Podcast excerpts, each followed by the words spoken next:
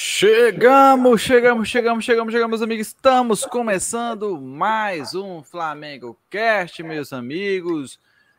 Hoje, mais uma live começando aqui no YouTube para vocês também no podcast, episódio número 194. E já estamos aqui com o nosso time de especialistas em nada para falar de tudo do mundo do Flamengo, do futebol e muito mais. Meus amigos, mais um programa mais uma edição aqui no nosso livezinha. E hoje, meus amigos, né, pré-jogo do Flamengo e Maringá pagando aqui uma bagatela de, deixa eu confirmar, 41 nas casas de aposta aqui. E nós também temos o Flamengo pós-derrota contra o Internacional. Primeira derrota do São Paulo, São Paulo na frente, né? À frente do comando do Flamengo. Uma um jogo um pouco com algumas polêmicas, tanto dentro de campo quanto fora de campo, né? Temos uma semana bem agitada na Gávea, né? Temos aí polêmica de Maracanã, polêmica de Pedro, polêmica de arbitragem e o Flamengo se não ganhar o jogo com pelo menos dois gols para levar para os pênaltis, Flamengo vai pela primeira vez em anos ficar na primeira, na primeira, assim que chega na Copa do Brasil. Né? Marcão, boa noite. Bem-vindo mais uma vez. Boa noite, Matheus. Boa noite, Thiago. Salve geral. É... Vivemos, para mim, dias de uma certa esquizofrenia. Porque é curioso como, depois que o inimigo da nação foi embora, ou foi mandado embora, melhor dizendo, é, vive-se uma onda de otimismo, acredita-se, sabe Deus por quê, que as coisas vão melhorar, talvez pelo fato de o segundo técnico da temporada sempre fazer melhor do que o primeiro. Eu conversei com algumas pessoas nesses últimos dias e fiquei muito impressionado com isso. Como é, o técnico de repente, porque disse que é importante não perder a bola, ele passa a ser um, um cara acima da média, fora da curva. Ele disse na entrevista ontem que não cabe ao técnico fazer os gols, cabe aos jogadores. E aí vi uma onda de elogios, que coisa maravilhosa. Sampaoli deu a letra, é, chutou o balde, todas essas manchetes de YouTube. E que é isso aí. Agora, se o jogo contra o Yublense fosse com o Vitor Pereira, e se o Vitor tivesse à frente do jogo ontem, tinha sido um escândalo, iam falar 300, porque assim, até agora eu não vi nenhuma diferença concreta entre o que esses caras estavam fazendo antes e o que estão fazendo agora. Mas quem sabe a gente aqui discutindo, vocês me fazem enxergar coisas que eu até agora não consegui enxergar. Então, estou sempre aberto a, ao diálogo e a pensar nas coisas por outro ponto de vista. Mas por enquanto eu não consigo ver nenhuma diferença. Vai lá, Thiago. Tiago, você consegue mostrar alguma diferença para o Sr. Marcos? Várias. Várias. Consigo mostrar várias. Mas, primeiramente, eu queria dar boa noite a toda a nossa audiência, você que está nos ouvindo no podcast, você que está acompanhando a live aí da sua casa, maravilhosamente, pré-jogo contra o Maringá, pós-jogo contra o Inter. E contrapondo aí o, o que o Marcão falou, eu entendo o otimismo da galera, eu sou um dos otimistas, levando logo em consideração de que pior do que estava não fica. É, não dava para ser pior. Então, daqui para frente só pode melhorar. Eu acho difícil, inclusive, permanecer na mesma merda do que estava. Então, não tem como não ficar otimista num, num cenário que só pode melhorar. É, eu, o que eu vi de diferença do Vitor Pereira para o, o, o São Paulo no jogo do New Blense, é, não tem como ver uma diferença tão grande, até porque a escalação, o esquema tático foi bem parecido. Mas você já viu, nessa questão, já não, não acredito que tenha tido muito dedo do São Paulo nisso. Mas você já viu uma mudança de comportamento em alguns jogadores. Até uma mudança de ânimo. O Marinho, que não é o top, top, top do nosso elenco, mas o Marinho vem entrando com mais vontade, ele tem mostrado mais garra para jogar. Eu sei que isso é obrigação e é dever de todos o tempo todo. Ninguém está dizendo que o jogador não deveria ter feito isso. Mas você já percebe uma diferença, uma vontade maior. O Vidal, que com o Vitor Pereira ele conseguiu errar 100% desde que o Vitor Pereira chegou até o Vitor Pereira ir embora, o Vidal errou 100%. O Vidal com o São Paulo jogou dois jogos titular e jogou bem. Não foi uau, um absurdo, melhor volante do mundo, não. Mas jogou bem melhor do que já vinha jogando com o Vitor Pereira. O São Paulo está trazendo mais confiança para o elenco que estava já estabilizado, já estava fragilizado. Essa é uma diferença boa entre um técnico e outro. O time do Flamengo com o Vitor Pereira estava desmotivado e já, já entrava em campo pensando em derrota. A gente já vê uma diferença clara aí no time do Flamengo, comparando o São Paulo com o do Vitor Pereira. Outra diferença, já levando em consideração o jogo do Inter. O gol de empate do Inter ele não teve tanto tempo entre o primeiro gol do Flamengo e o gol de empate do Inter. Não teve um, muito, assim, acho que foi no máximo cinco minutos saiu o gol do Inter. Três. Mas eu percebi, é, então, eu percebi que o time do Flamengo em nenhum momento recuou e tentou segurar o jogo, em nenhum momento tentou segurar o empate, pelo contrário. Quando tomou o gol, o segundo gol do Inter, o Flamengo estava pressionando no ataque, estava vindo para cima e teve aquela jogada, um contra-ataque, que foi o gol do Inter mas o Flamengo estava pressionando e buscando a vitória o tempo inteiro. O jogo inteiro o Flamengo buscou jogadas de ataque, não ficou aquela brincadeirinha de o tempo todo só ficar circulando bola na intermediária e voltando para zagueiro. O Flamengo o tempo todo tentava triangulações e ultrapassagens para poder atacar o adversário e criou boas oportunidades para fazer gol, principalmente no segundo tempo. Então, essa é a diferença absurda do Vitor Pereira para o São Paulo. O time do São Paulo ataca e quer atacar, o que o Vitor Pereira não fazia.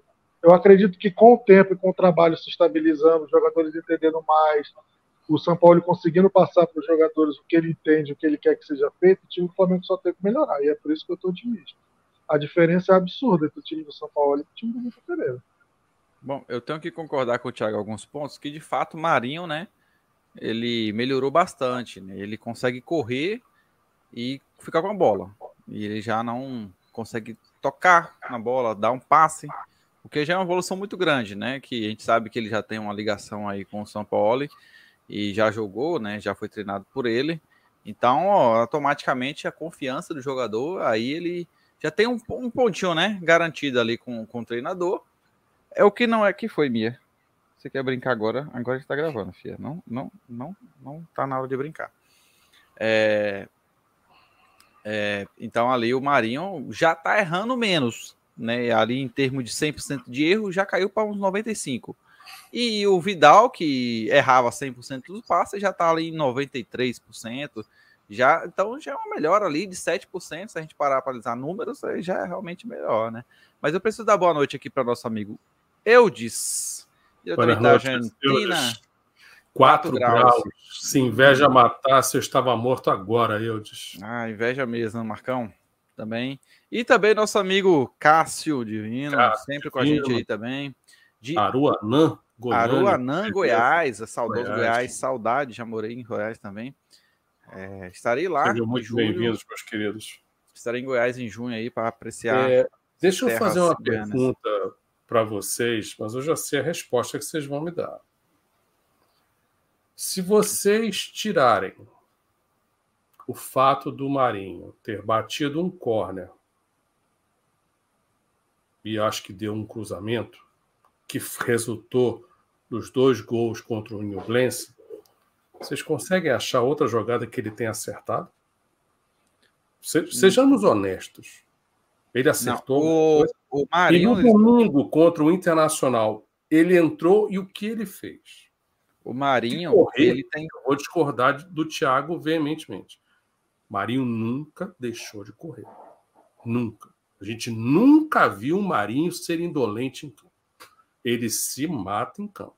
E o chute aleatório para fora é uma marca registrada nele, então a gente já está acostumado. Jogar a minha a minha a minha a minha a minha referência ao Marinho, a minha referência ao Marinho não é questão de que ele está se empenhando que ele não fazia.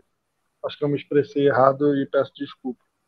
Eu vejo o Marinho mais confiante. Ele já é. entra mais confiante e, tá. e, e, você percebe que ele tenta, ele erra bastante ainda, mas, mas ele já entra e acerta.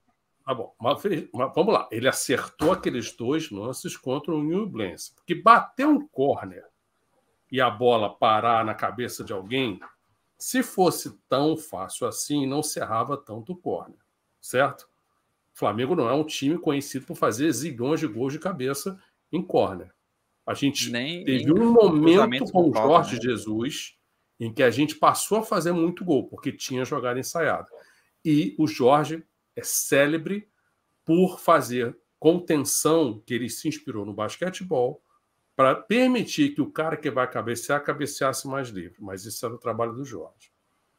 Então, assim, mas de novo, para mim faz parte dessa esquizofrenia que a gente está vivendo. Porque se vocês se lembrarem, o JJ tinha recuperado o Vitinho, o Renato Gaúcho recuperou o Vitinho. Então, essa ladainha eu já ouvi inúmeras vezes. Vamos falar do senhor Vidal. Vocês acreditam que o Vidal, hoje, reúna condições para ser titular desse time do Flamengo? Se, se pá, reserva. Acho que nem, nem como, nem como um bom reserva ele tem sido para entrar num segundo tempo que o Flamengo está ganhando e você quer furar a bola e controlar, pode até ser. Mas é perfeitamente compreensível que o Sampaoli, ao chegar, se eu chego numa festa, um bando de gente desconhecida e vejo Mateus e Tiago, qual é a minha tendência? Eu vou até Mateus e Tiago e vou ficar com eles, porque eu não conheço os outros.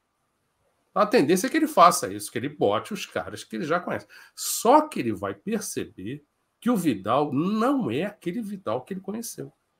E ele já não lida com o Vidal há muito tempo. Então, eu não acho que o Vidal vai conseguir se manter. Sobre a questão da confiança, convenhamos que o Marinho chegou ao Flamengo, ele lidou com Paulo Souza, ele não teve confiança. Ele lidou com Dorival. Muita gente achava que com Dorival o Marinho, enfim, ia começar a jogar. Também a confiança não veio. Veio o senhor Vitor Pereira e ele continuou sem confiança. E eu não sei se ele vai realmente recuperar a confiança dele com o Sampaoli. Porque, de novo, o Marinho, neste atual time do Flamengo, ele é muito inferior à grande maioria que ali está. Então, não acredito que o São Paulo vai manter o Marinho de titular, até pelas jogadas pífias que o Marinho é capaz de fazer. Agora, corre. E Marcão, Marcão, hum. é, estaria Cebolinha hoje no mesmo é nível outro, né? do Marinho? Porque é, é, é, a mesma, é o replay do outro lado. É outro que com algumas é a, a mais, história né? da falta de confiança. Vocês se lembram quando o Renato Gaúcho chegou? O time começou a dar goleadas. E a mesma esquizofrenia que a gente está vivendo hoje começou ali. Não, porque é o Renato, porque eu cheguei e dei confiança para todo mundo, o Michael passou a ser o novo gênio da lâmpada. Agora, eu continuo entendendo que uma coisa é você ter um jogador muito bom, que vive um momento ruim. E aí sim eu posso acreditar que com um novo técnico e o cara chega, olha no branco dos olhos do jogador e diz: Você vai fazer o que você quiser porque eu confio em você. Eu vou te bancar no time. E aí o cara recomeça. Agora, eu já disse isso no programa passado, nunca vi um jogador ruim se tornar bom. Nunca. E para mim, eu insisto com vocês sempre na questão cognitiva. Como é que o cara enxerga o jogo? O cara pode não ter o passe mais aprimorado do mundo, não ter a melhor técnica do mundo, mas você vê o que, que o cara enxergou da jogada. Então, Por exemplo, vocês sabem que eu andava muito furioso da vida com o Gerson. Mas o Gerson é um cara que eu vou cobrar porque eu sei do que ele é capaz de me dar. E sei que ele é um cara que sabe jogar bola e sabe jogar futebol. Será que se o Gerson não tivesse feito o gol no domingo, estariam dizendo que o Gerson já é outro? Já está recuperado? Não, na verdade, eu não sei o que que viram no Gerson, porque de fato, além do gol, além do gol, não vi nada demais. A verdade é assim, né? A gente sabe que novo técnico, novo sistema, novas mudanças, tudo mais. Uhum. Para mim, a saída do Pedro era justificável, ainda mais para a entrada de Marinho, né? Uhum. É, mantendo o Gabigol e tirando o artilheiro do, do, uhum. do time. Não, okay. não vejo Você sentido. Uma coisa, é, é, eu entendo, a, a, gente falou muito sobre isso, né? Quando o, o, a notícia do seu. filho, eu estou gravando agora. Assim, não dá para falar com você agora. É, quando ele chegou, a gente comentou aqui que o Pedro seria um dos sacrificados para o sistema do São Paulo. Pedro correria risco. A gente isso. falou sobre isso. Mas aí eu vou fazer uma outra provocação com vocês, porque eu ouvi de algumas pessoas essa ladainha de que o São Paulo sabe substituir os jogadores, que ele não erra nas substituições. Aí eu fico pensando assim, ok, então contra o Inter, quem foram os jogadores que entraram? Cebolinha e Marinho. Quantas vezes o senhor Vitor Pereira botou Cebolinha e Marinho no time? Quantas vezes o Dorival botou Cebolinha e Marinho no time? O que me impressiona, cara, é a capacidade do ser humano e a disfarçatez do ser humano de dizer que um técnico sabe fazer substituição, mas aí você tem grande parte da torcida no domingo que ficou indignada com o fato dele ter tirado Pedro. Mas se ele tivesse tirado o senhor Gabriel Barbosa, você teria aquele bando de gente indignada porque ele tirou o senhor Gabriel Barbosa. Então, na prática, nenhum técnico poderá tirar nenhum dos dois, porque vai ter sempre um contingente gigantesco de gente reclamando. Ô, ô, Marcão, você não acha que é muito mais pela questão de por quem foi substituído do que pela própria substituição em si? Cara, Porque assim, a gente, a gente tirou o Pedro, o artilheiro, para botar uhum. Marinho, um cara que não rende há muito tempo, desde Sim. que chegou, na verdade. Mas, mas se você parar para pensar, a gente já tratou disso aqui, que toda vez que você tira o arrasta e o Miteiro, o time não anda porque não tem ninguém para criar. Mas no futebol do passado, quando você jogava com dois pontas, o ponta tinha a obrigação de driblar, ir ao fundo e fazer o cruzamento. Hoje em dia você tem a tendência de ter os pontas jogando com o pé trocado. Então ele corta para dentro, ele pode cruzar, que é um cruzamento muito chato para a defesa, inclusive, ou ele uhum. pode até bater no gol. Mas por que, que muito Cebolinha, que Cebolinha faz, né? E Marinho entram e normalmente não fazem coisíssima alguma. Agora não vou muito longe. Qual foi o jogo? Foi o jogo do Independiente del Valle no Maracanã. Flamengo. Foi del Valle? Foi, né? Que o Cebolinha dá o passe para o gol do Arrastaeta. É. Hum. Foi o Gabriel Barbosa manda uma bola de longe, ela passa por todo mundo, Cebolinha domina e toca meio da área, o arrasta entra. Final do jogo, a torcida já houvera gritar. Ah, sim, no final do jogo já. Você se lembra que naquela semana, e eu tratei do tema aqui, começou-se a dizer que Cebolinha começou a jogar? Que era agora a coisa ia? Meu irmão, basta fazer um gol que a opinião de um batalhão sai mudando com essa facilidade toda. Você quer ver uma coisa? Vocês viram o que o Léo Pereira fez no primeiro tempo contra o Inter? A bola que ele perdeu.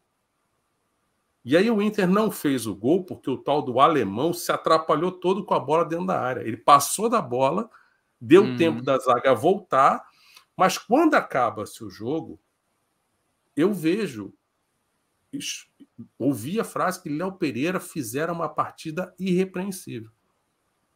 Aí o, o que estava junto na transmissão, mas é aquela bola do primeiro tempo. Ah, é verdade. Durante a transmissão do jogo, e eu não vi pelo pay-per-view, eu apenas ouvi, Não escutei nenhuma reclamação sobre o time.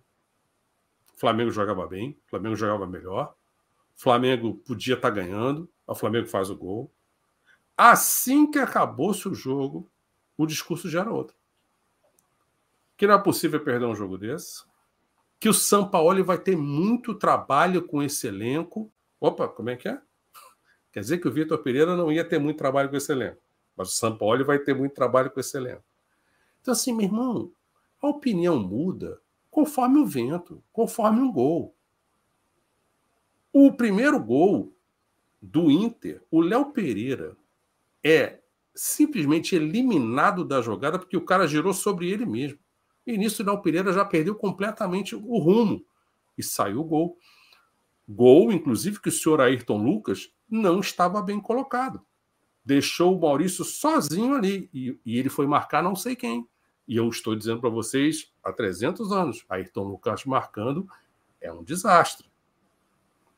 O segundo gol, então, criou-se essa polêmica que para mim não existe lugar, de que o cara simulou o pênalti, por isso tinha que ter parado a jogada. Como é que é? O que aconteceu foi que a defesa do Flamengo dormiu desde o início da jogada. E aí tem gente que está espinafrando o goleiro, que ele estaria mal colocado no segundo gol.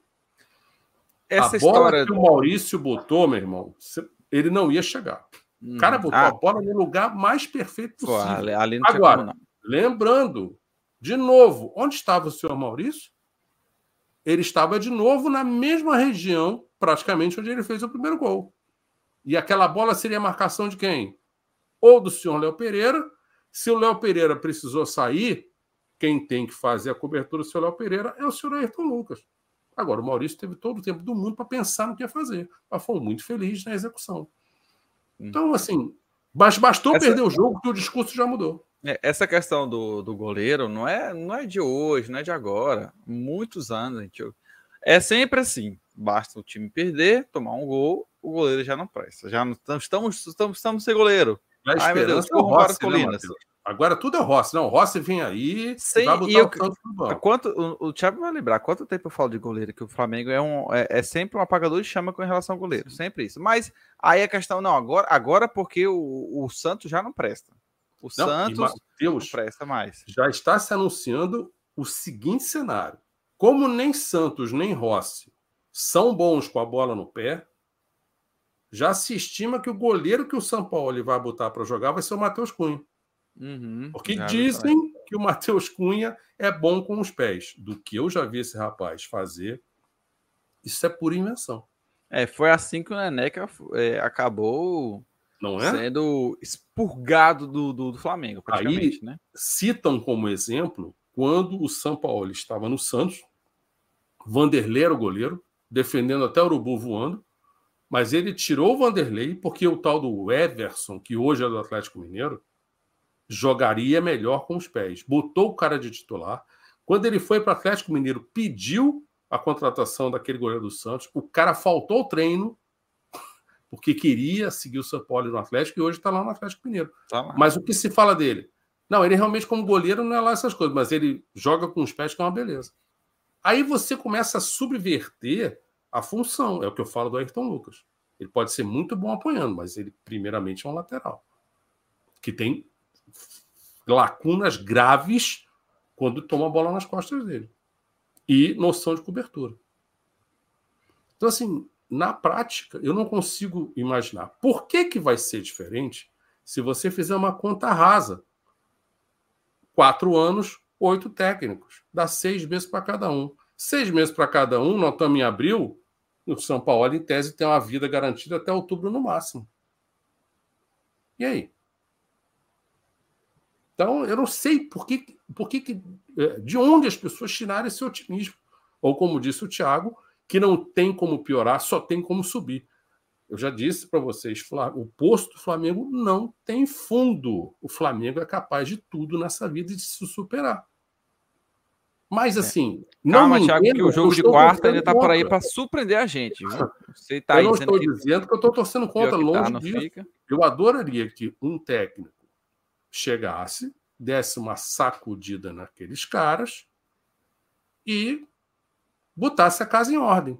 Eu hoje, por exemplo, para tornar meu dia mais, vamos dizer assim, desgostoso do que já foi, eu fui assistir o Charla Podcast com o senhor Diego Ribas.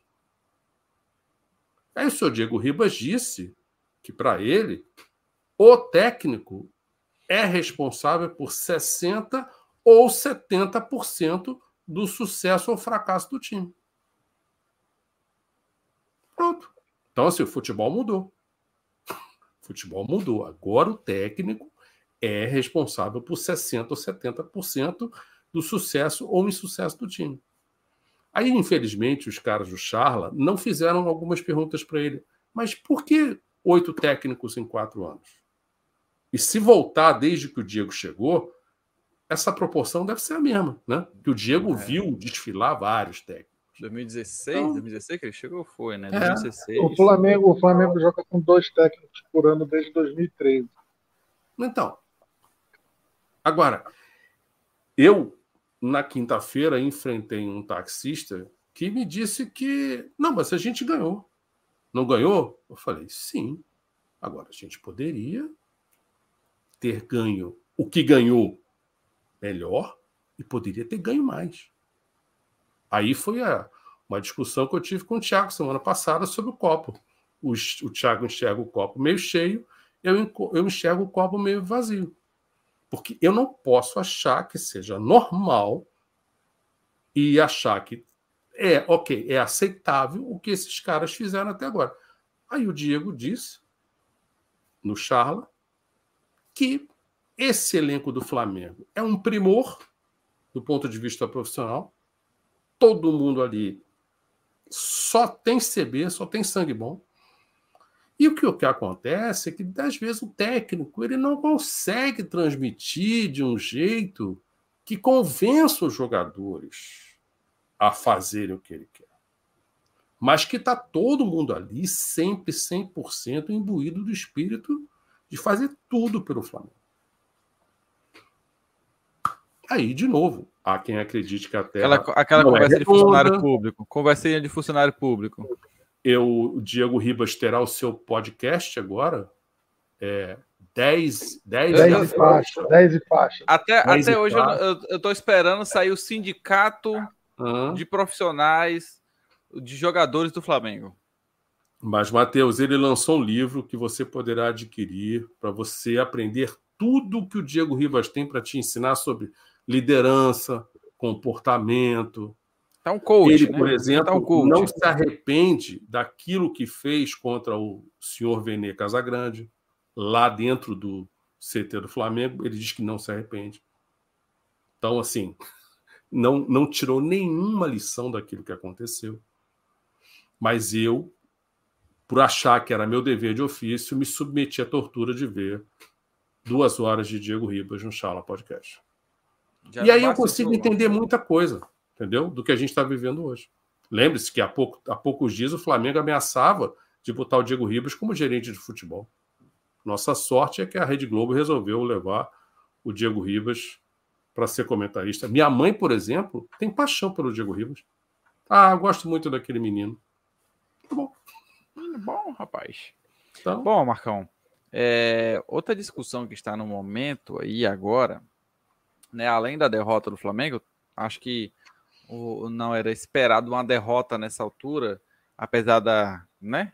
Parece até assim, na tá boa, a gente sacaneia o Abel, foi lindo, mas o Flamengo ir no Beira-Rio e perder para o Inter, isso já aconteceu trocentas vezes. Sim. E agora, agora o que chama a atenção também é, é que assim, o Flamengo tem o tal é, a mudança de postura, né? Assim, perder ocasionalmente acontece, né? Pode perder, mas o problema é que a, a constância que tem acontecido esse, esse, esse, esse fator Tomamos que era para ser uma vírgula. virada do ano. E por isso que eu, no, no, eu, coloquei mais uma virada que o Flamengo toma, né? Sim, mas mais é o melhor. Elenco. Vamos continuar repetindo esse mantra, é o melhor elenco. E, e aí eu vou atualizar a estatística. Já são 78 rodadas sem ser líder do brasileiro. Eu, já, eu ia comentar com você, Marcão, semana passada, que na primeira rodada uhum. o Flamengo fez três, né? Uhum. O Tibia que teve aquela polêmica do Fluminense, Sim. que o critério era, foram, acho que nas compras foram os cartões, né? Isso. E aí eu já falo assim, pronto, agora o Marcão não vai poder mais dizer que estamos a não sei quantas rodadas, mas acabou que ele. Mas infelizmente, mas infelizmente critérios... a gente, se o campeonato tivesse acabado na primeira rodada. É, o Vasco seria campeão em 2019. Lembra? Então, eu descoberto de razão, né? Mas, na verdade, eu, eu acho que, assim, toda vez que eu escuto esta palavra, a minha vontade é de dizer a todos: fujam para as montanhas. Porque. Então, vamos lá. É, mudando um pouco de assunto, a gente uhum. tem aí em frente agora o Maringá, o todo-poderoso clube de Maringá. E já perdeu quatro jogadores se comparado ao jogo da ida.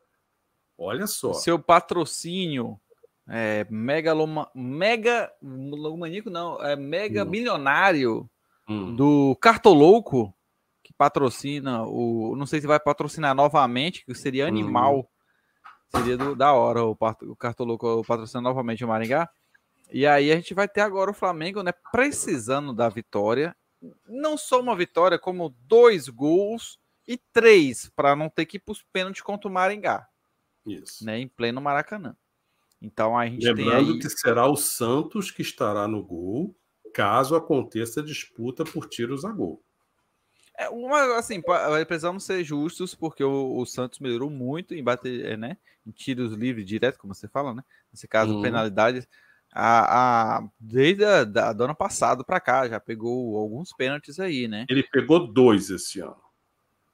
Mas não, não é, não, não é disputas de tiros a gol. É, não, não, não, não é, vamos dizer assim, o cara que a gente confia 100% que nem a gente confiava no Diego Alves na hora da penalidade, fazer diferença.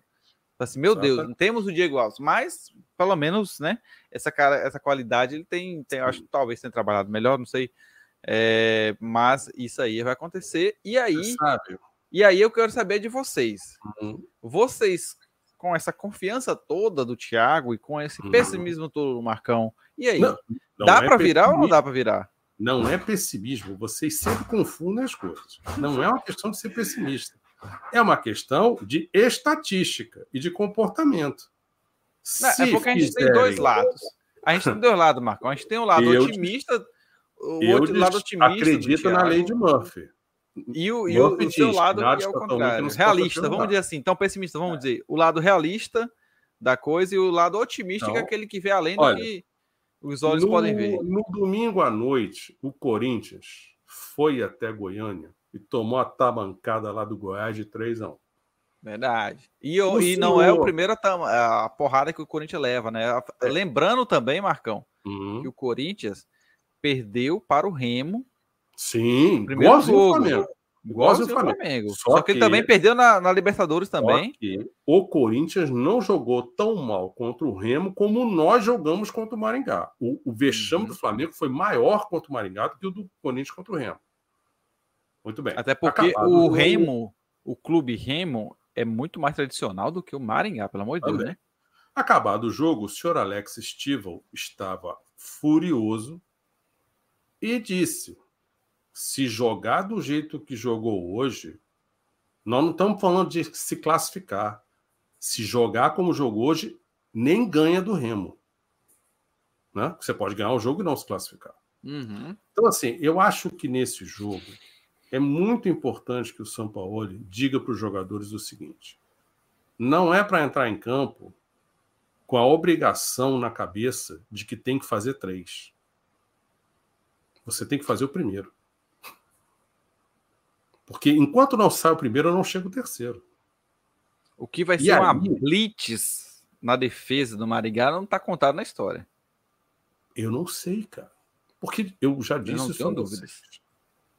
É, se eu não treino e não me condiciono para jogar numa intensidade aqui em cima, não é fácil, num instalar de dedos, ah, hoje ah, hoje, hoje eu vou fazer isso, vou jogar aqui. Assim, eu, eu não, não consigo acreditar que isso seja tão fácil assim. E a gente não pode dizer que esse time do Flamengo esteja voando fisicamente. Então, eu não sei se vai ter blitz ou não. Hoje eu li uma que, em função da situação da partida, que talvez ele não venha com tantos medalhões, por saber da necessidade de imprimir um ritmo mais caliente no jogo. Né? É um jogo, por exemplo, que se eu sou o São Paulo, eu botaria o Matheus Gonçalves para começar o jogo. Mas Matheus Gonçalves, que a gente nunca mais teve direito de ver desde aquela expulsão injusta contra o Vasco. Então eu não sei se vai ter blitz ou não. É, a gente podia imaginar que contra que Corinthians e, e, Atlético Paranaense, que com dois meses e meio de descanso que os jogadores tiveram, que o time ia voar nas finais. A gente viu o que a gente viu. Então, assim, eu. A minha postura com este elenco do Flamengo é: eu nunca posso esperar a lógica. O que se espera de um grupo de profissionais. Não sei o que espero. Porque entra técnico, sai técnico, fica tudo igual. Nada muda. Então, eu não sei. Agora, torço para que o Flamengo reverta essa, essa situação, porque vai ser muito feio a gente ser eliminado pelo Maringá. É... O Corinthians, por exemplo, também pode ser eliminado pelo Remo, e o Corinthians, com aquela derrota para o Argentinos Júniors em casa, Talvez o Corinthians chegue em final de maio eliminado de Libertadores e Copa do Brasil. Vai ser o novo Vasco da temporada. Entendeu? Então, assim, eu adoraria que o time corresse, que o time se matasse em campo. Essa semana, minha mãe me disse que viu um jogo do Campeonato Francês. E ela não conhecia o time, que é o Lens, que hoje está em terceiro no campeonato. Se algum de vocês tiver curiosidade, quando passar o jogo na ESPN do Lons, procura ver. Vê o que aquele time corre em campo. Vê como aqueles caras se matam em campo para fazer o que fazem. Mas não são nem o primeiro, nem o segundo, nem o terceiro orçamento, não. Não fatura um bilhão de reais por ano. É uma cidade operária, uma cidade do norte com uma torcida enlouquecida. Os caras correm. E eu falei para minha mãe: eu gostaria de ver o Flamengo correr um jogo como aqueles caras correm. Ô Marcão, você falando de, de torcida aí, me lembrou uma coisa muito interessante, um lado, um algo positivo que a gente tem esse ano, pelo menos, pelo menos assim, acompanhando desde o começo, né? É uma marca positiva que a gente tem no futebol brasileiro, em contraponto às porcarias que o dona FIFA, CBF, uhum. FERJ, essas entidades é, fazem com o futebol, né? Agora, recentemente, a FIFA lançou aquela regra ridícula só para poder beneficiar os clubes europeus depois do que o goleiro da Argentina fez, né? Hum. É, o que é uma coisa patética. É... Quer ver uma coisa que a gente tem que pensar para o jogo de quarta-feira, Matheus? De... Já não estou dizendo hoje que o campo, o gramado do Maracanã está um campo de batatas? Tá um, tá um. Tiraram uma foto de cima assim do Maracanã, coisa bizarra. Então, se você se lembrar, o Jorge reclamava que o gramado tirava velocidade. Rogério reclamava, Vitor reclamava. Esse agora, assim, a gente, a gente tem aquela questão da grama meio, é, é meio híbrida, né? Tem por Sim. parte sintética, então parece que o Flamengo e o Fluminense estão vendo aí. Acho que são de 10 a 15% de 10, grama sintética. Isso, é, tá vendo uma pausa de, tá de 10 dias. O Maracanã por 10 dias, isso aí. Isso, para poder, por conta né, da, da, da justiça Sim. que deu o favor ao Vasco, Sim. e aí teve que jogar. Mas, é, é, assim, só uma vírgula nesse assunto, que é um assunto que eu gostaria de trazer para a gente, porque é algo, quando é algo bom acontece no futebol, a gente tem que falar, né, cara? Uhum. É, esse ano eu tenho acompanhado, desde o estadual, cara, impressionante até do estadual, logicamente não só do Flamengo, mas de vários clubes, o crescimento do público nos estádios tem sido uma coisa que está chamando a atenção positivamente, porque jogos que a gente costumava não ver um, um baixíssimo público, como o Clube das Laranjeiras, o próprio Vasco. E tirando, eu não tô falando nem de Fortaleza, que sem a torcida é uhum. pô, bacana demais ver, o Ceará, que tem uma torcida também muito legal de, de acompanhar, vários, até mesmo de clubes pequenos, como o Maringá, cara, eu acho que foi o Remo também, Goiás. Você tão, a gente tá, tá vendo uma sequência de, de de, de, frequência nos estádios muito bacana, que é excelente para o futebol. É, é, eu tava assim, eu, eu tava assistindo o jogo, assistindo não, eu tava vendo os, passou na TV os lances do, Flumin, do, do time da Laranjeira contra algum, não vou lembrar nem quem jogou. Foi o Atlético Paranaense, não foi? Agora, foi né? 0, e os dois jogos que o, esses dois jogos que, que o time da Laranjeira jogou, o estádio cheio, o Vasco contra o, o Palmeiras também. A, a mesma situação. Vasco, torcida do Vasco tá é como do Flamengo, é trem pagador, cara. A torcida do é. Vasco é muito grande, é muito fiel. Só não se vê do povo do Botafogo, mas também, né? também, né?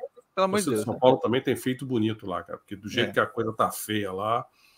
Então... E o, o, só do Botafogo que aí não tem como que fazer, não tem o que fazer. Aí, é de fato, é não tem quem salve, né? É difícil. É. Nem, nem o, o, John Textor consegue salvar isso aí. Falta, falta contingente humano para poder encher o estádio. É, de fato, de fato. Mas eu acho que é algo positivo que eu vi, aí, mais uma vez, não só falando dos clubes de grande massa, hum. né? Popularidade, por quê? Porque no Brasil a gente tem uma característica de você ter, nós temos alguns clubes que é, são é mais uma exceção à regra do que a própria regra, né? Que Flamengo, Palmeiras, é, São Paulo, Mas Corinthians, você, clubes Vasco, você Fluminense. Você aventura a conjecturar do porquê? Cara, eu acho que tem muitos, muitos fatores. Não, não, não saberia dizer assim, olha, é por isso. Por exemplo, hum. questão financeira, baratear o custo do ingresso. Não. Eu acho não. que é mais por uma questão de, de mobilização da própria, das próprias torcidas, uma, uma maior proximidade é, eu, redes sociais, não sei. Thiago, não sei Thiago arriscaria alguma ideia do porquê? Eu acredito que tem muito também relacionado ao pós-pandemia. O pessoal já está podendo se aglomerar, está presente. Ah, mas já, já passou um tempo já, não, eu acho não, não Mas aí, isso. ano passado ainda não ainda estava muita restrição, uso de máscara, pular cadeira, não podia ficar tão perto. Esse ano, mês que liberou geral, o pessoal e quem tinha medo ainda de sair ano passado, esse ano está indo. E tem muita gente que deixou e agora está aproveitando para fazer muita coisa que nem fazia antes. Eu, eu vou pelo, pelo seguinte caminho. Tem se repetido muito que esse Brasileirão tende a ser o melhor dos últimos tempos. Todo ano eu falo isso volta, aqui. É, você Todo ano volta, eu falo isso. Você teve a volta dos quatro grandes. Você tem a aparição das SAFs. Né? Futebol brasileiro, se você comparar antes e depois de Jesus, ele deu uma melhorada, se comparado com antes, muito longe ainda do futebol moderno Sim, da NBA, Legos. como eu brinco, né? É NBB versus NBA, mais. Uhum. É... E com isso, acredito que é por esse caminho que a gente tem mais pessoas indo ao estádio, porque hoje você tem conseguido assistir jogos menos fechados, times que estão procurando se modernizarem na forma de jogar, técnicos mais novos uhum. que estão se arriscando mais, não são aquelas velhas raposas que, em primeiro lugar, querem manter o emprego e pronto. Né? Então, acho que passa por aí é, essa explicação. O, o, como falei, até dos estaduais a gente viu esse movimento assim, legal. E de clubes, como por exemplo, eu estou na Bahia aqui, a grande, a maior torcida da Bahia é o próprio Flamengo. Né? Você tem muito do Vasco, alguns do time Laranjeiras, né? Você pega ali alguns idosos que torcem pro Botafogo também, algum outro corintiano por aí. Ali. Então, são torcidas de massa, né? Que é uma característica mais ou menos do futebol brasileiro, porque a gente não vê tanto isso fora. Logicamente, você tem times como Real Madrid e Barcelona que são mundial, né? Que são é, mais, muito mais regra, regra, ou mais exceção, exceção, exceção da regra do que a própria regra em si. Mas a gente vê, eu, eu tenho visto uma forma muito legal, e eu sempre gostei disso, né? Torcidas locais, de clubes locais, em que essas, o, o, time se organizou de certa forma e está conseguindo competir. A gente tem visto esses movimentos, pequenos movimentos, pequenos clubes, por exemplo. É, eu falei, estava recentemente falando do, do, time aqui da região que né, chegou à semifinal do, chegou a, a semifinal do, do Baianão e é um clube que voltou de, voltou de SAF vivo ano passado. Quem ganhou o estadual aí, Matheus? Bahia, acabou que deu Bahia. Bahia. deu Bahia mesmo esporte foi campeão pernambucano esse hum, final de semana. Né? Tô por fora. Foi. O Thiago tem mais informações sobre. Eu vi um lance em que deram uma bola esticada para o Wagner Love. Eu achei uma, uma, um desrespeito ao estatuto do idoso. Você botar uma bola em profundidade para o Wagner Love correr. Coitado, cara. Assim, Mas aí. Assim, Marco, você falou das hum. E, e, isso chama a atenção porque você fez essa pergunta porque é, no começo da temporada a gente tá falando assim, ó, tava tendo muita zebra em todos os estaduais, Sim. não era um exclusivo, em várias estaduais tendo zebra. A gente falou assim, o que que tá acontecendo? O que tá acontecendo para mim, no meu ponto de vista, é o seguinte: clubes menores, de menor expressão, estavam conseguindo se organizar minimamente e você pega clubes de grande expressão que sempre levou da mesma forma que levou, na maciota. Só que Sim. dessa vez aí você encontra times, por exemplo, como o Água Santa, que tem um. se organizou um, uma vírgulazinha ali, opa, organizou, fez uma organização ali, estruturalmente, financeiramente também, porque isso é importante também, né? Mas conseguiu Sim. pegar, te derrubar, ou seja, chegar ao final de um Paulistão. É. E ali conseguir bater o primeiro jogo, logicamente, o Palmeiras, que você vê, e a gente vê em contraponto, Marcão, hum. os grandes times, como Flamengo, Palmeiras, que apesar de ter ganho estadual, apesar Sim. de que ah, o Palmeiras é o Palmeiras, Palmeiras mas continua o Palmeiras demonstrando dificuldades em campo. Exatamente. Virou contra o Cerro Portenho. O Palmeiras tem sido o time da virada. Apesar ontem... de que eu sempre falei, uma característica boa que eu acho do Abel é que ele tem um o, o, o time ele, uhum. ele, tem um psicológico muito, muito sim, sim. bem assim. Mas o cara consegue ter revirar. Poderia sim. ter virado também contra o Vasco. Teve Reverter resultados que. Essa é uma característica que o, que o time do Palmeiras é um time assim, psicologicamente sólido, né? Eles conseguem uma mesmo coisa com dificuldades. se o Vasco souber trabalhar direito, ele terá muita vantagem nesse brasileiro por só estar a disputar o brasileiro. É o time sem expectativa, né? Tipo assim. Não tem expectativa e vai ter tempo para treinar, Matheus. Uhum. Porque não tem mais nada para fazer. O Vasco começou o brasileiro, só tinha mais 38 jogos na temporada. Agora só são 36. Entendeu? Então, assim, vai só... não vai poder dar desculpa de que está cansado, de que não tem tempo para treinar. Vai ter. Eles é que tem que saber aproveitar essa situação em que eles se colocaram. Mas que pode vir a reverter-se em algo positivo para eles. É, isso já aconteceu com o próprio Palmeiras quando foi eliminado da Copa do Brasil. Sim. Tinha ali um jogo outro da Libertadores, mas acabou que no final das contas só ficou com o Brasileirão é, é, para disputar. E aí foi campeão. Né? Então acontece até com, com os grandes. E aí a gente vê esses movimentos, esses pequenos clubes aí, você falou bem, que os, os quatro grandes voltaram da Série A ou da Série B para A e a gente tem a expectativa de ter um, um brasileirão mais concorrido, não vou dizer melhor. Parece porque... que dos 20 clubes da Série A, 13 já perderam. Só tem, só restam sete invictos com duas rodadas. Ah, na, falando perdidos no Brasileirão. Isso aí. Cara, eu vejo, eu vejo o Brasileirão sendo como um campeonato em que no início é difícil cravar quem vai ser campeão. É sempre difícil, mas você não pode dizer 100% de certeza que o Fluminense, o que é líder, vai ficar entre os quatro primeiros. Você não pode, não tem como você ter essa certeza. Flamengo, você não tem como dar certeza. O Palmeiras, acho que é o único time que você pode dar uma certeza ali. Ah, eu cravo que o Palmeiras está entre os três primeiros. Mas os outros, cara, é uma incógnita. O Campeonato Brasileiro está muito disputado. O que pode tem... bagunçar isso no Palmeiras é se, uma, se o Abel recebe uma proposta. Eu acho que mesmo receber não sabe. E eu acho que é tipo assim, porque eu, eu, eu, eu, percebi, lógico que isso é um achismo meu, uhum. é, que o, o, o, o próprio Abel percebeu uhum. que, e você fala muito nisso, porque se ele é um excelente técnico, né? Pô, cadê as propostas que aparecem? Parece da onde?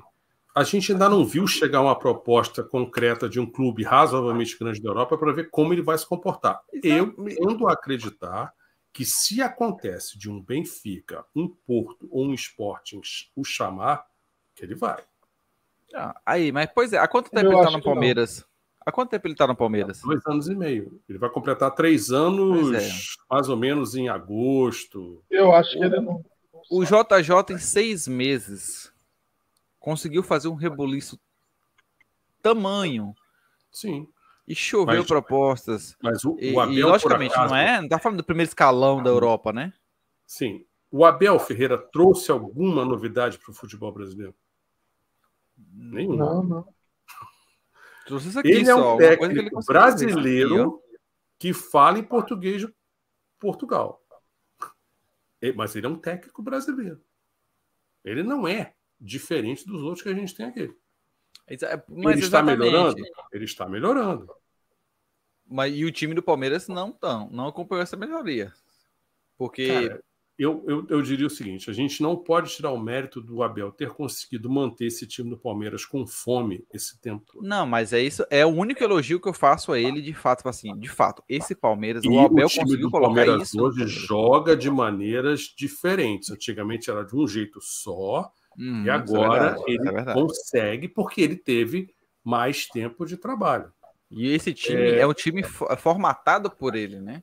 Com- Hoje, Eu não assisti inteiro, mas semana passada eu citei o caso do Miller como sendo um jogador que eu achava ruim e que de repente, opa, o Miller melhorou? Não, foi o futebol brasileiro que caiu. O Miller hoje esteve nos Reis da Resenha. E o Miller diz: jogador atual é burro. O jogador passado era muito mais inteligente. E ele, indignado com esses caras do elenco do São Paulo, que tinham lá suas birras com o Rogério Ceni. Pode até ser um conflito de geração. Você acha que a sua geração é melhor do que a atual, né?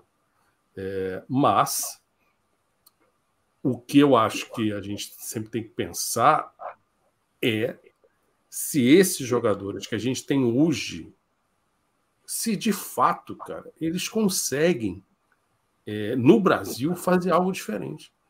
Qual é a base que trabalha com três zagueiros? Qual o time na base que ensina o jogador brasileiro a jogar no esquema de três zagueiros? Qual o time na base que ensina o jogador a jogar no 3-4-3? Nenhum. E aí os caras sobem, só sabem fazer uma coisa, e pronto, e fica assim, tá valendo. E o Abel não tem feito variações tão malucas, mas ele consegue ter um elenco mais homogêneo. Sai Beltrano, entra Ciclano, a coisa segue. E ele está sobrevivendo até agora à ausência do Scarpa e do. Como é que era o nome do outro? Do Danilo. Do Danilo. Agora, o Palmeiras está sofrendo mais para ganhar seus jogos, está sofrendo mais gols, está concedendo mais oportunidades de gol e ele ainda não conseguiu dar um jeito nisso. E a temporada até agora não o exigiu. Mas contra o Vasco, aquele Vasco que a gente aqui acredita que vai brigar para ser rebaixado, eles. É, o, Tipo, Pa- o- o Palmeiras teve que virar o jogo na Libertadores semana passada, né? Começou Também. perdendo. Também. E o Cerro teve chance de fazer mais gols. É que o Palmeiras, a partir do momento que ele empata o jogo, é como se ele automaticamente ele eleva o nível de jogo dele. É, E- essa aí, isso aí é uma característica. mental. Isso, é, aí é o, vai e vira. Né? trabalho do Abel 100% aí. É se o- você a se parte lembrar, no ano passado, com em posição mental, eles estavam com 2 a 0 no Allianz, com um jogador a mais, e o Atlético Paranaense foi lá, empatou o jogo e levou aquela classificação. Então, nenhum time é infalível. Né? Mas os outros deveriam pensar: o Abel faz o que faz porque teve mais tempo para trabalhar. E se a gente resolvesse dar mais tempo para o cara trabalhar? Por exemplo, eu não achei nada edificante o São Paulo mandar o Rogério Senna embora. Aí o Dorival assumiu, ganhou por 3 a 0, mas teve a lucidez de dizer na entrevista coletiva que não, o placar não reflete o que foi o jogo. O goleiro do São Paulo fez algumas defesas inacreditíveis, mas o jogo foi 3 a 0. Agora, o time do São Paulo tem elenco para brigar por algum título na temporada? Não. O Corinthians tem elenco para brigar na temporada por título? Não. Então, Em tese, Agora, em tese o Corinthians no papel teria, né? a minha preocupação com eles dobra a cada semana. Já ganharam os dois jogos na Libertadores, são os líderes, acho que estão sozinhos na liderança, né? A não ser Ah, que o Botafogo é. tenha ganho do Bahia hoje. Ganhou, ganhou. Ou então o Botafogo está lá com ele. Vamos ver aqui, vamos ver aqui o, o- a tabela. O Maringá, ó, tá vendo? Maringá, quem quiser fazer sua fezinha aí, Maringá tá fazendo 41 Uhum. aqui nas apostas, casas de Eu apostas. acho que esse jogo contra o Maringá, o Flamengo precisa daquele gol temprano, Cedo. cedo, Já para a gente abaixar um pouco a, a, a tensão. E vai depender muito da lucidez e da intensidade do time. Ah, eu não acho, eu tenho certeza que o Maringa vai botar 11 jogadores na defesa. Isso é certeza. Tudo bem, tudo bem, faz parte. É o que eles têm que fazer. Mas se olha eu sou só. técnico do Maringá, eu ia dizer para os meus jogadores: a gente não fez o que fez contra eles lá, vamos para o jogo e vamos confiscar a bola do Flamengo. O Flamengo não gosta de ficar sem a bola e não corre para recuperar. Então, eu, se fosse o técnico do Maringá, vinha para o jogo. Não preciso é, atacar a, é, a, portas abertas, mas confisca a bola do Flamengo. Ó, o time da Laranjeiras está em primeiro, provavelmente é por questões de saldo de gol. Sim. O Botafogo vem em segundo. Aí Fortaleza, Palmeiras, Vasco, Internacional, Red Bull e Flamengo em oitavos. E o próximo jogo do Flamengo no Brasileirão será contra o Botafogo. É, Botafogo. Ou seja, um clássico. Que todo santo jogo contra o Botafogo é uma lenha para a gente ganhar. Sim, e é geralmente um jogo muito chato. Muito Exatamente. Chato. E tenha sido um Flamengo e Botafogo sempre no início do campeonato, quando uhum. o Flamengo tá todo torto, aí a gente empata. É um Até sufoco. porque eu, é, é, esse vai ser o primeiro Flamengo e Botafogo dos últimos dois anos. O Botafogo ficou, caiu, ficou dois anos ou subiu no primeiro? O Botafogo já tinha subido na temporada passada. Ano passado, pô? Sim. Sim. O Vasco é que ficou um ano a mais do que o Botafogo. Ah, o Vasco ficou um ano a mais, é verdade. É verdade. Então, retiro o que eu disse. Tá, mas o, geralmente jogos com Flamengo e Botafogo são muito chatos. Diferente do que é Flamengo e Vasco, que é um mais pegada, e o Flamengo o time Laranjeira geralmente é um jogo mais aleatório e vence quem sempre quem joga pior. Mas é isso aí, pessoal. Eu quero você, de vocês agora o palpites primeiro para o jogo contra o Maringá, depois contra o Botafogo no clássico do.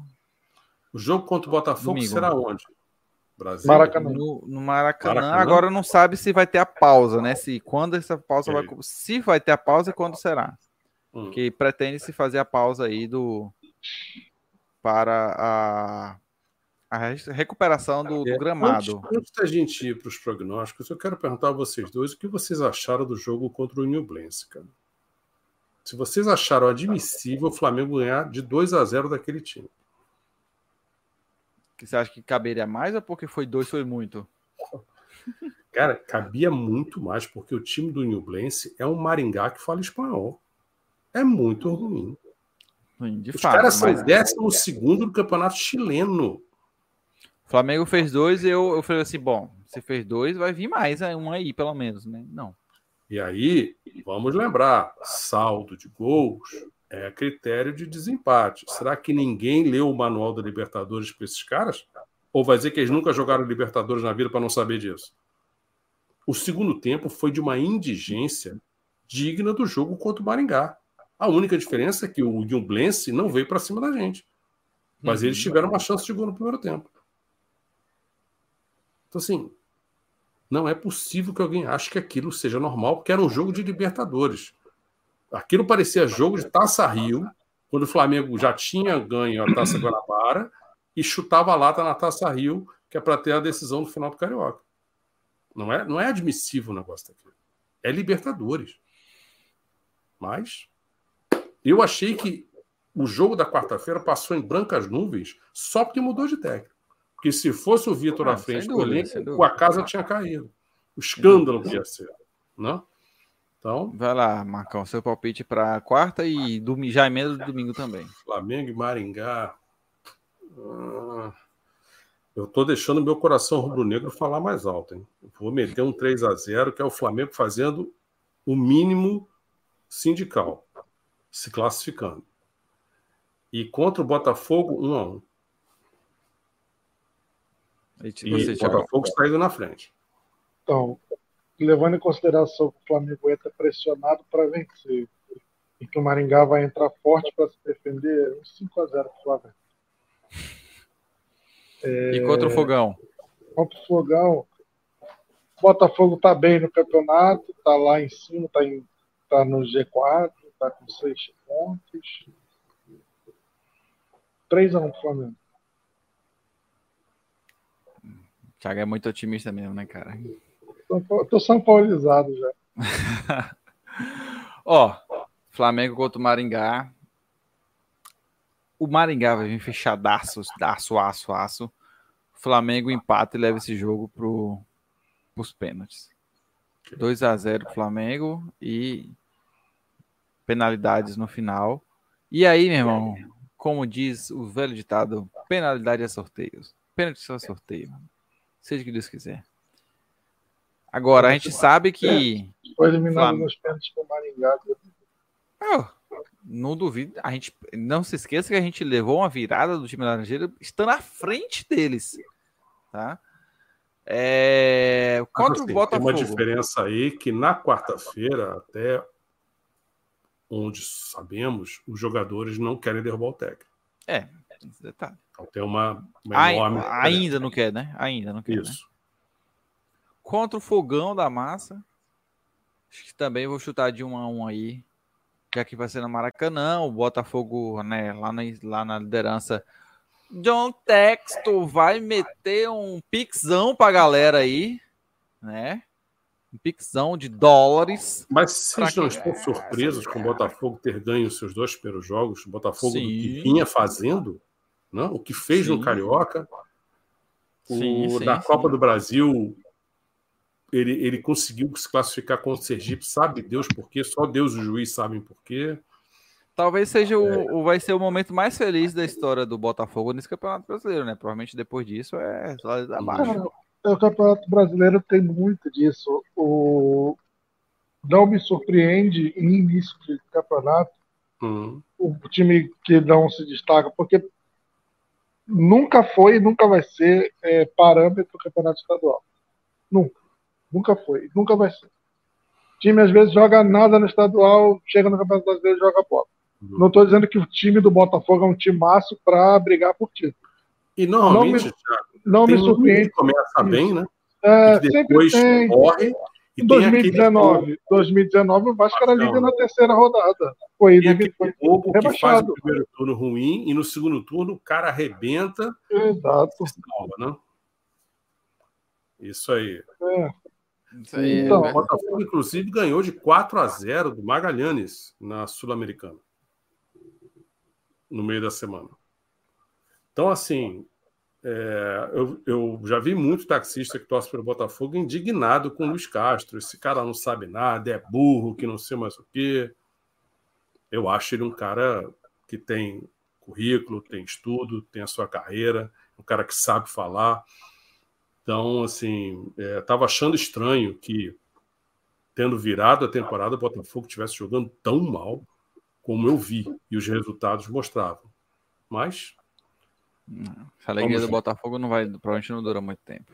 É, também realmente, não acredito nisso. E o Atlético Mineiro? Não, o Atlético Mineiro para mim tá, tá esperado. Não, não imaginava que o Atlético fosse melhorar, fosse fosse não, ter uma mudança de postura. Você podia imaginar que eles estariam com um ponto em duas rodadas lá na rabeira?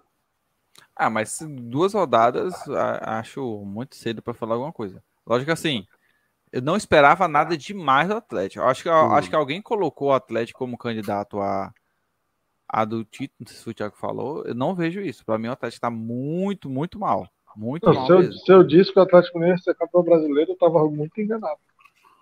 Não, acho que alguém falou, não sei se foi no programa passado que a gente falou do Brasileirão. Para cá, passado não estava. Não, tu assim, alguém comentou se foi isso, porque eu não vejo o Atlético brigando por título esse ano.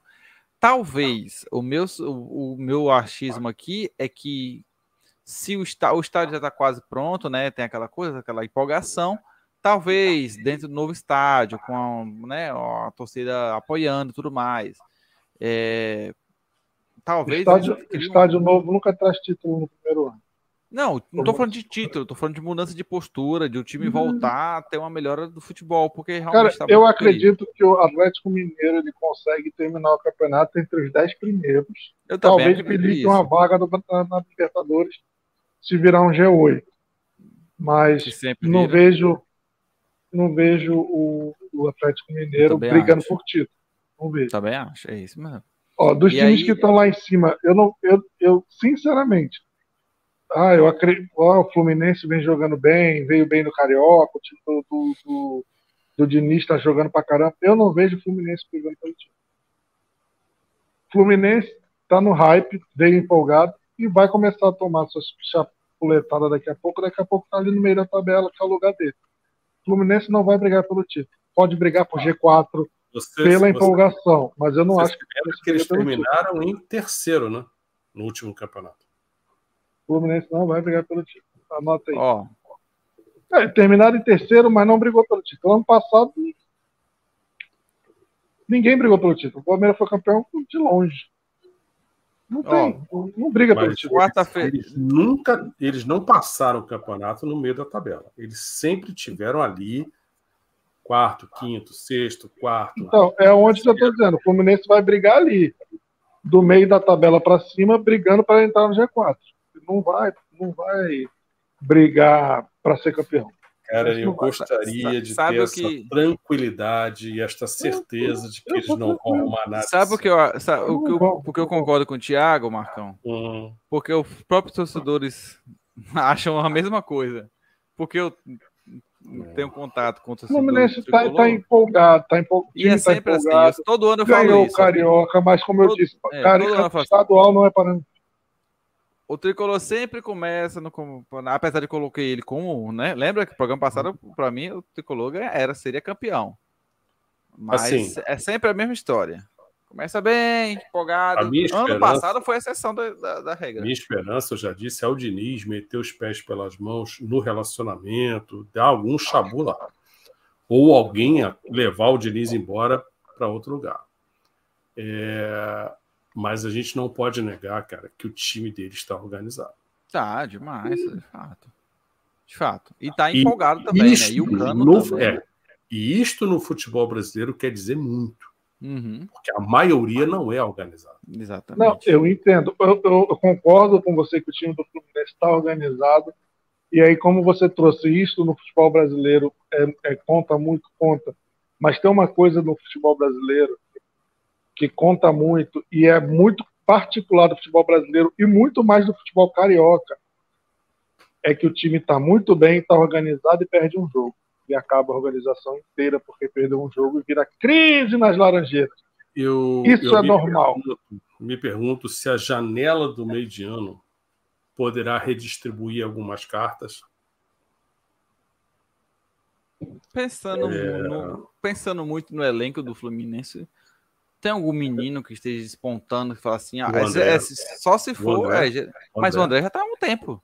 O André não é, não é novidade agora. Mas o, o André, na temporada passada, o André não começou como titular. Até onde eu saiba. Eu posso estar muito enganado, porque eu conheço muito pouco, não vejo Mas aí ele foi, fez gol no Flamengo e já virou ídolo. Ele já foi convocado para a seleção pelo, pelo Ramon. Entendeu? Mas assim, é, é, mas, mas não, é uma peça que fala assim, nossa, o Fluminense perdeu essa peça e agora não se encontra. Fosse o eu, Cano. Casualmente, eu vi Cano, essa discussão bem. no Charla Podcast. Que no meio da temporada você poderia ver o time das Laranjeiras perder o Nino, o André, e eu não me lembro quem é o da frente que eles mencionaram que seriam os três que poderiam é, ser aí sim você Europa. perder a base né, que, que dá o lugar então, no time é, agora a nossa bola de cristal aqui no Flamengo aquele Lelê né, que já jogou uma vez já meteu três no Campeonato Brasileiro hum. e que a gente falou do Lelê aqui durante o Campeonato Estadual que ele não era bobo não tanto que o Vasco queria, acabou desistindo, se, se chateou com alguma coisa, e o time da Laranjeiras foi lá e pegou o Lelê. Ó, vamos ativar nosso nossa bola de cristal aqui do Flamengo Cash.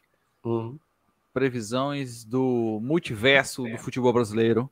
Aqui, aqui ó, o doutor, doutor Estranho que vê um milhão de previsões do futuro. Uhum. Em um deles, o Flamengo era eliminado pelo Maringá na Copa do Brasil. E aí ressurgia a história do estádio do Flamengo, uhum. que agora com essa nova polêmica 2023.4, que agora aí o, o Tricolor e o Flamengo estão se unindo contra o Vasco, porque o Vasco ganha a justiça e aí danificou o gramado do Maracanã. E hum. aí vai ressurgir. O que eu soube hoje do, é que vão prorrogar de novo essa concessão por mais seis meses. A justiça tinha dado tempo, prazo ao governo para poder rever, esse negócio. tempo de fazer o novo edital. Né? E parece que o governo do estado do Rio de Janeiro manifestou-se dizendo que lá em 2019, originalmente, o Flamengo queria ter a concessão do estádio juntamente com o Vasco. Mas o Vasco recusou-se pois afirmara na época que não reunia condições para arcar com os custos e os gastos necessários para aquela empreitada. E o Vasco já tinha São Januário e estava difícil a coisa para eles. Soube também que, desde que começou essa concessão, já foram gastos mais de 100 milhões de reais em obras, manutenção no Maracanã. E o Vasco, obviamente, não contribuiu com nada a respeito disso. Então, é, essa questão se o Vasco tem direito ou não a jogar no estádio, eu parto do princípio de que qualquer clube que não esteja na concessão só poderia jogar se os concessionários assim o decidissem. Né? Infelizmente, a justiça tem dado essas liminares, esses ganhos de causa ao Vasco. Então. É, porque no, a gente sabe que no Brasil, lei ou, ou, acordo nenhum vale nada até enquanto tiver um juiz que seja a favor de você. Que não vale porcaria nenhuma. Então, vai acontecer, já aconteceu antes, não é a primeira vez que acontece. A gente vai lembrar aqui que já falou isso aqui no programa, que iria acontecer de novo. Uhum. E aconteceu de novo. Simplesmente foi isso. E aí a história vai se voltar até o Flamengo ter uma eliminação, ter uma derrota em um clássico vergonhosa, e aí vai surgir, ressurgir a história do estádio, tudo aquilo de novo. Aí só tá. Vamos, o enredo é o mesmo. Agora, o cenário do Flamengo sendo eliminado pelo Maringá, não importa em que situação. O que que adviria disso? A pergunta é: o que que além da tipo assim, tirando a mudança de técnico, hum. mudou alguma coisa? Nada. Não, não tem como mudar de técnico agora, porque acabou de ser, o contrato acabou de ser feito, né? Sim. Ia ficar muito vergonhoso, ma, apesar mais do que já é normalmente aqui, né, com essa diretoria. Uhum.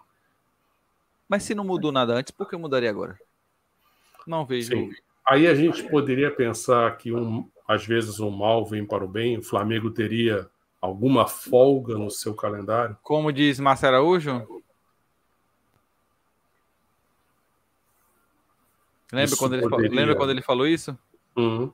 Foi ele que falou se isso. Se lembrar, o Jorge, o Jorge teve essa, essa facilidade ao ter sido eliminado pelo Atlético Paranaense é, vamos liberou algumas datas para ele poder Sim, treinar o time, e tudo mais. Isso também, e eu lembro de ter, ter citado isso também, hum. com o Palmeiras do Abel, porque em dois anos foi eliminado da Copa do Brasil por dois times pequenos. Sim. E aí sobrou ali Libertadores Brasileirão para eles. E lembrando que o elenco do Flamengo é o melhor do Brasil, mas é o mais cansado, é o mais exausto é aquele que você não pode pedir mais nada para eles, porque eles já deram tudo de si. Né? Verdade. Né? Então... então, é. Então, pessoal, a gente vai encerrando nosso programa por aqui. É meia-noite. E a gente vai aqui, né? Lembrando sempre, se você não é inscrito, que, que já deveria estar, porque está aqui até agora e não é inscrito, não tem vergonha na cara. E para quem Isso. gosta de futebol, na quarta-feira simplesmente tem Manchester City e Arsenal. Hum. Para decidir o campeonato inglês e vai ser um jogaço. Para quem gosta de futebol, a Vera, não percam esse jogo. Não gosto de futebol, gosto de Flamengo. Ok. É, é, é, uma postura que é uma... a gente tem que respeitar. É, e, e, é uma resposta sensata, porque parece que os dois não, não, não, não combinam a mesma frase, parece, né? E acho até, Matheus, que a maioria esmagadora da torcida do Flamengo pensa como o Thiago. As pessoas só veem jogo do Flamengo eu. Então não tem noção do que acontece no resto do mundo. Não faço ideia. Não julgo, não, porque eu sou assim. Na vida real. Eu não faço nem ideia. Vocês estão falando aí dos jogos do Palmeiras, jogos do Botafogo. Valeu, Eudes. Só não sei, não acompanho, só vejo do Palmeiras. Eu acho que isso explica um Newcastle seria o novo Leicester ano que vem, Marcão? Não, são coisas diferentes, porque se você considerar que o Newcastle foi adquirido pelo príncipe da Arábia Saudita, a capacidade de investimento que ele tem é muito superior ao que aquele senhor da Tailândia tinha, que inclusive ele morreu num acidente trágico de helicóptero. É, aquele feito do Leicester. Por isso que eu não ando de helicóptero. Difícil. Vai ser muito difícil bater aquele recorde, fazer algo, fazer aquilo de novo. Aquilo foi uma conjunção patrocinada também pela incapacidade do Arsenal, porque o Arsenal deveria ter sido campeão naquela temporada, mas não foi capaz dele. E é, o City já está 10 jogos sem sequer empatar, está ganhando tudo. Espero e que o Arsenal assim até pegar o Real Madrid e, e o Arsenal, por favor, é, conseguiu um feito que parece que ainda não havia sido feito no campeonato inglês, que é você por três jogos você faz 2 a 0 e toma um empate. Então, a gente, no caso eu que sou torcedor do Arsenal, a gente deixou o City chegar é, e o City tem um jogo a menos do que a gente. Então, a tendência é que o City ganhe o jogo. E aí, um abraço, esquece que o Arsenal não vai ser campeão. Eu até respondi uma pergunta da irmã do Thiago, dizendo que eu não acreditava que o Arsenal seria campeão nessa temporada, porque ainda está muito cedo. O time ainda não tem a casca suficiente. E o City está muito bem nessa temporada. Então, mas para quem gosta de futebol ou para quem gosta de NBA, fica o convite para ver o jogo quarta-feira, para quem gosta. Eu torço sempre por pro que tá é, que está mais tempo na seca de títulos. Apesar okay. de que é, no caso do City tá ganhando um bando de títulos, só não isso. ganhou ainda a Champions. É por isso que na, não na, vai ganhar. na, na Champions eu tô torcendo por uhum. Liverpool ou por City. Tá. Mas no, no, no, inglês eu tô torcendo para qualquer um que não seja o, o City e o Liverpool ganhar. Ok. Então sobe então, o Arsenal. Eu sou desse. Eu sou desse. E... Porque eu não gosto. Os dois times ingleses que eu não gosto é o uhum. Tottenham e tá. o, o Chelsea. Depois do que ele fez, é, Chelsea que para nós, torcedores do Arsenal, o Tottenham é a pior coisa que existe na face da Terra. É o clube das Laranjeiras. Exatamente. Tanto inglês. que tem um dia que a torcida do Arsenal comemora, que é o St. Tottenham Day que é quando você tem a certeza na temporada de que o Arsenal vai terminar à frente do Tottenham. Não tem como o Tottenham passar. Isso é celebrado pela torcida do Arsenal, porque é o derby do, do norte de, de, Londres, entendeu? E o ódio ali é ferrenho. E outra coisa que eu queria mencionar é que o Bayern de Munique, que eu vivo tentando fazer alu é, é, alusões, né, comparações, rezando para a gente ser igual, o Bayern tomou uma tamancada do Mainz nesse final de semana de 3 a 1 depois de estar 1 a 0. E aí o Borussia Dortmund passou à frente. Talvez o Bayern não seja campeão depois de 10 anos. E aí, obviamente, que pelo fato de terem trocado de técnico, agora estão caindo de pau na diretoria.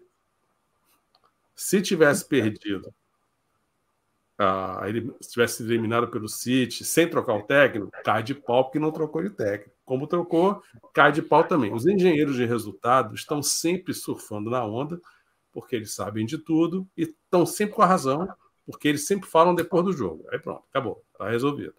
Mas o time do é Bayern. É por que a gente fala antes, para que isso. a vergonha ser antes. O time do Bayern, cara, o presidente, que é aquele goleiro que era da seleção alemã, né, o Oliver Kahn, o cara com aquela sensibilidade alemã diz para os jogadores que eles têm que mexer o, o, o, orifício anal, porque do jeito que está não pode ficar. O cara está Mexa esse traseiro gordo. Exatamente, entendeu? Tanto que ele está nem dois anos no cargo, já está ameaçado de ser demitido, o presidente. Então, o Bayern, nesse momento, não é mais um, um vamos dizer assim, um norte para a gente, porque eles estão trocando de técnico, estão querendo demitir o. Na verdade, eles estão seguindo o que a gente faz. Né? Exatamente. O Bayern está chegando, o Bayern resolveu Flamengo, se esperar. Flamengo, tá Flamengando. É, exatamente. Pessoal, boa noite a todo mundo. Um Até semana que vem, mais uma live do Flamengo Cast. Vamos ver quais são os resultados que esperam para o Flamengo essa semana. Será que vem aí 5x0, 3x1, já falei, pode anotar aí. É... Será que vem derrota? A gente, a gente podia fazer um campeonato, Matheus, dos nossos prognósticos, do Brasileirão. No, mas, geralmente a gente faz no final e vê quem acertou os resultados da primeira rodada.